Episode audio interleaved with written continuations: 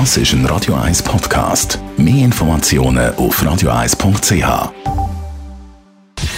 Gesundheit und Wissenschaft auf Radio 1. Unterstützt vom Kopfwehzentrum Irlande Zürich. www.kopfwww.ch was spielt unsere Blutgruppe für eine Rolle bei Corona? Das wird im Moment diskutiert. Es gibt ja immer noch viele, viele Fragen, die offen sind. Warum spüren zum Beispiel manche Menschen fast nichts bei einer Infektion mit SARS-CoV-2 und andere sind schwer krank? Ja, warum haben die einen nur ein bisschen Halsweh oder spüren fast nichts und die anderen sind äh, schwer krank und müssen beatmet werden oder sterben sogar? Auch nach rund sechs Monaten, wo das Virus ja mindestens schon zirkuliert, ist das noch nicht restlos geklärt. Aber natürlich ist man dran, da alle Daten zu sammeln, alles, was man weiss, zusammenzutragen.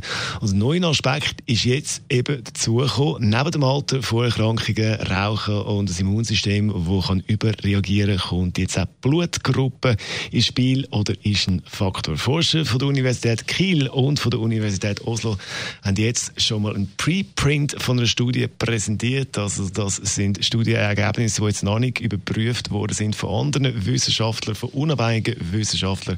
Und da heisst es, Menschen mit der Blutgruppe A haben ein höheres Risiko für einen schweren Verlauf mit Covid-19 und die mit der Blutgruppe 0 haben da eher einen leichten Verlauf. Aber für alle, die jetzt gerade sofort nochmal die Blutgruppe checken, das Ganze muss zuerst weiter analysiert und beobachtet werden.